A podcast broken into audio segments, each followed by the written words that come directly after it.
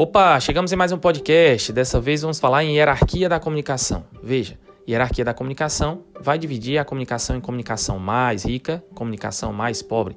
Essa riqueza, essa pobreza está ligado ao tempo de retorno, o feedback que o destino dá à fonte. Se eu faço uma comunicação cara a cara com alguém e alguém me responde rapidamente, essa comunicação eh, eu percebi que ela foi eficaz, ela atingiu seu objetivo. Portanto, é uma comunicação rica, porque o feedback foi dado de forma rápida.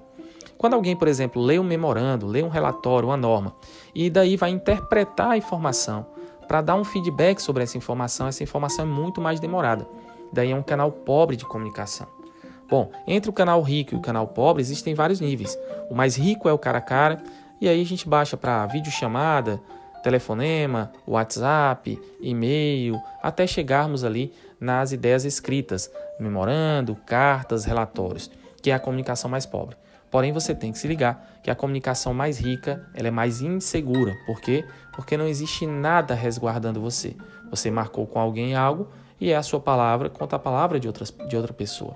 Agora, se você tem uma comunicação mais pobre, você tem resguardado informações. Então, é uma comunicação que ela é muito mais segura.